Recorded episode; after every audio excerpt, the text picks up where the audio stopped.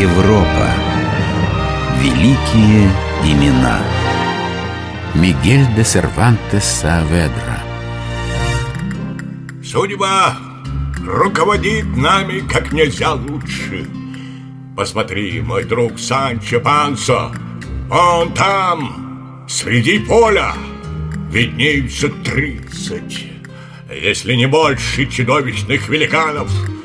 Я намерен вступить с ними в бой и перебить всех до единого. Трофеи же, которые нам достанутся, явятся основой нашего благосостояния. Сеньор, но где вы увидели великанов? Да вот же они, машут громадными руками, и у некоторых великанов длина рук достигает почти двух миль. Помилуйте, сеньор, это вовсе не великаны, а ветряные мельницы. А то, что вы принимаете за руки, их крылья, и они кружатся от ветра. Сразу видно неопытного искателя приключений. Нет, Санчо, это великаны, и я вступлю с ними в жестокий и неравный бой. И эта война справедливая, мой друг. Стереть дурное семя с лица земли значит верой и правдой послужить Богу. Бессмертное творение испанского писателя Мигеля де Сервантеса Сааведра, роман «Хитроумный Дальго Дон Кихот Ломанческий» пережило века. Кажется, само время отступило перед отвагой и благородством рыцаря печального образа. А на долю самого писателя выпало так много приключений, испытаний и страданий, что жизнь его была похожа на увлекательную книгу. Ему не раз приходилось вступать в битву, но не с ветряными мельницами, а врагами настоящими. Когда жизнь, как любят говорить на Востоке, была подобна слезе на кончике ресницы. Не было в жизни моей ни одного дня, когда бы мне удалось подняться наверх колеса фортуны. Как только начинал я забираться на него, оно переворачивалось. Но я никогда не склонял головы ни перед людьми, ни перед судьбой. Уж поверьте мне, судьба капризна и причудлива, и вдобавок слепа. Не знает, что творит, не видит, кого унижает, а кого возвышает. Мне рассказывали, что некий французский посланник в обществе высокопоставленных особ принялся восхвалять мои литературные труды и выразил желание познакомиться со мной. Но ему ответили. Сервантес стар, он простой солдат, калека, да к тому же беден.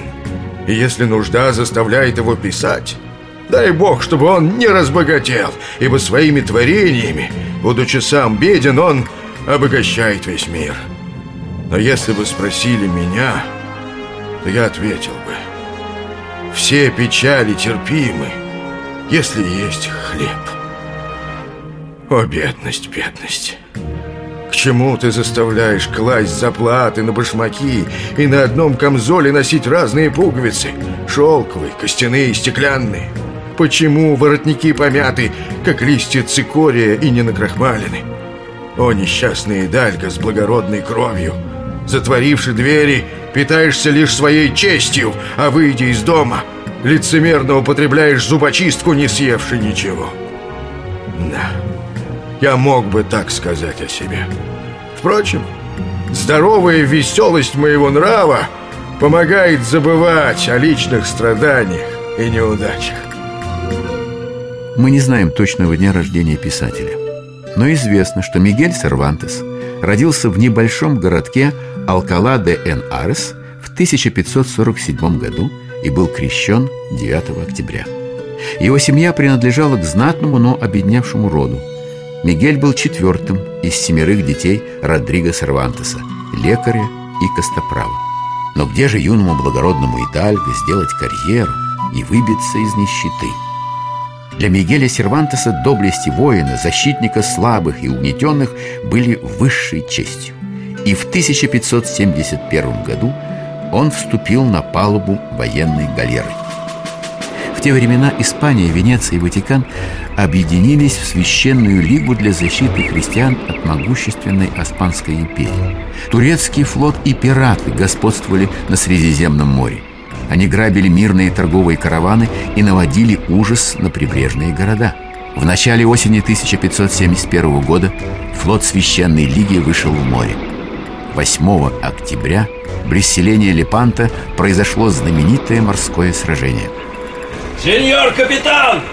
Турецкий флот убрал паруса и выстроился в боевую линию Гребцам выдать по стакану вина Абордажную команду на палубу Приготовиться к бою! Да поможет нам Господь! Сеньор капитан, укажите мне мое место. Я готов сражаться. Сеньор Сервантес, зачем вы поднялись? Вам лучше сражаться со своей лихорадкой. Вы еле держитесь на ногах. Сейчас ваше место внизу, под палубой. Я солдат!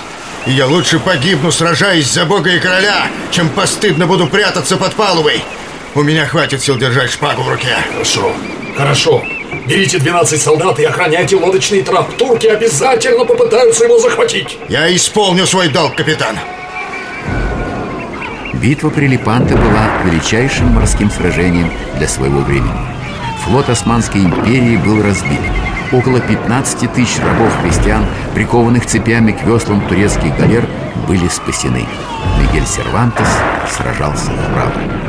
В бою он получил три тяжелых раны. Мушкетная пуля перебила левую руку, и до конца жизни писателя она оставалась неподвижной. Как шутил Сервантес, к вящей славе правой руки. Позже Мигель де Сервантес напишет в своем знаменитом романе «Друг мой, если старость застанет тебя под оружием, то хотя бы ты был изувечен, хром, покрыт ранами, никакая бедность не омрачит того блеска, которым озарит тебя слава. Оправившись после ранения, Сервантес еще около пяти лет проведет на военной службе. И лишь осенью 1575 года вместе со своим братом Родриго на корабле с красивым названием «Эль Соль», что означает «солнце», он поплывет из Неаполя к берегам родной Испании. Но путь домой окажется долгим и очень нелегким. На корабль нападут алжирские пираты. Так для Сервантеса начнутся годы рабства. В тот день, когда я оказался на берегу, о котором так много говорят, и который служит местом встречи и центром для стольких пиратов, я не мог удержаться от слез. Алжир в то время был настоящим вавилонским столпотворением, пестрым смешением всевозможных народов. Возвращение пиратов с награбленным добром, с несчастными вроде нас, захваченных в позорное унизительное рабство, превращалось в настоящий праздник. А на городской площади каждый день кому-нибудь отрубали головы или сажали на кол, отрезали носы и уши. И на это ужасное зрелище собирались поглазеть целые толпы. К счастью, брата Родриго удалось выкупить через два года. А вот рекомендательные письма от Дона Хуана, что были при мне, сыграли со мной злую шутку. Напрасно я объяснял, что всего лишь служил под его знаменами. Жестокий правитель Алжира Гасан Паша решил, что я очень важная особа, и за меня можно получить большой выкуп. Я пытался бежать четыре раза, и одной попытки хватило бы, чтобы умереть в страшных мучениях, на колу или в петле палача. У сеньоры смерти в лице Гасан Паши больше власти, чем деликатности. Вот уж кто ничуть не привередлив, но, видно, небеса хранили меня. Пять лет провел Сервантес в плену. Он уже был прикован к галере, когда монах ордена Святой Троицы сумел набрать необходимую сумму и выкупил пленника. Это случилось осенью 1580 года. Нет ничего слаще свободы, но у моей свободы оказался горький привкус. Отец мой уже умер, мать доживала свои последние дни. Прежние друзья куда-то исчезли. Ну что ж, колесо фортуны повернулось в очередной раз.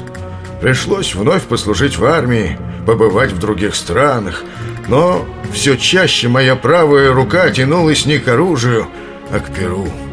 Я писал стихи, новеллы, комедии пьесы. Был успех, были неудачи. Да, а еще я женился. В приданом моей жены Каталины насчитывалось два матраса, две подушки, две кастрюли, три десятка кур и две статуэтки Девы Марии. Одна из них серебряная. Увы, перо в моей единственной руке кормило плохо. Одним литературным трудом не проживешь. В поисках хлеба насущного Мигелю де Сервантесу пришлось служить агентом по закупкам провианта для Королевского флота, поработать сборщиком налогов. Для ловкого, нечистого на руку пройдохи это могли быть весьма доходные должности. Но не таков был благородный идальго Мигель де Сервантес Сааведра. Его несправедливо обвинили в растрате – и несколько раз за спиной писателя со скрежетом закрывались железные двери королевской тюрьмы в Севилье. Именно там, под каменными сводами темницы, рождались первые строки бессмертного романа «Дон Кихот». Первый том увидел свет в 1605 году. Успех превзошел все ожидания. Роман в один год выдержал три издания. Вторая часть появилась лишь в 1615 году. Время не властно над истинным шедевром. Проходят века, но все так же отправляется в странствие Дон Кихот со своим верным оруженосцем Санчо Пансой. И безумие рыцаря печального образа вдруг оказывается мудростью и благородством. Друг мой, Санчо, да будет тебе известно, что я по воле небес родился в наш железный век, дабы воскресить век золотой. Я тот, кому в удел назначены опасности, великие деяния, смелые подвиги. Обрати внимание, верный, преданный мой оруженосец, как мрачна эта ночь какая необычная царит вокруг тишина. Сеньор, я не могу взять в толк, зачем вам нужны эти ужасные приключения? Сейчас ночь, никто нас не видит, и мы можем смело свернуть с дороги. А если нас никто не видит, то и некому обвинять нас в трусости. Ах, Санчо, Обо мне ни сейчас, ни когда-либо еще Никто не скажет, что меня можно удержать От обязанностей рыцарского долга А потому, Санчо, подтяни лучше подпругу на моем ресинанте И жди А я обязательно вернусь. Живой или мертвый. Мигель де Сервантес Сааведра скончался 23 апреля 1616 года. Его похоронили в Мадриде, в монастыре Святой Троицы. Со временем могила великого писателя затерялась. Но сквозь века звучат прощальные слова писателя. Итак, прощайте шутки, прощай веселое настроение духа, прощайте, друзья. Я чувствую, что умираю, и у меня остается только одно желание — увидеть вас счастливыми.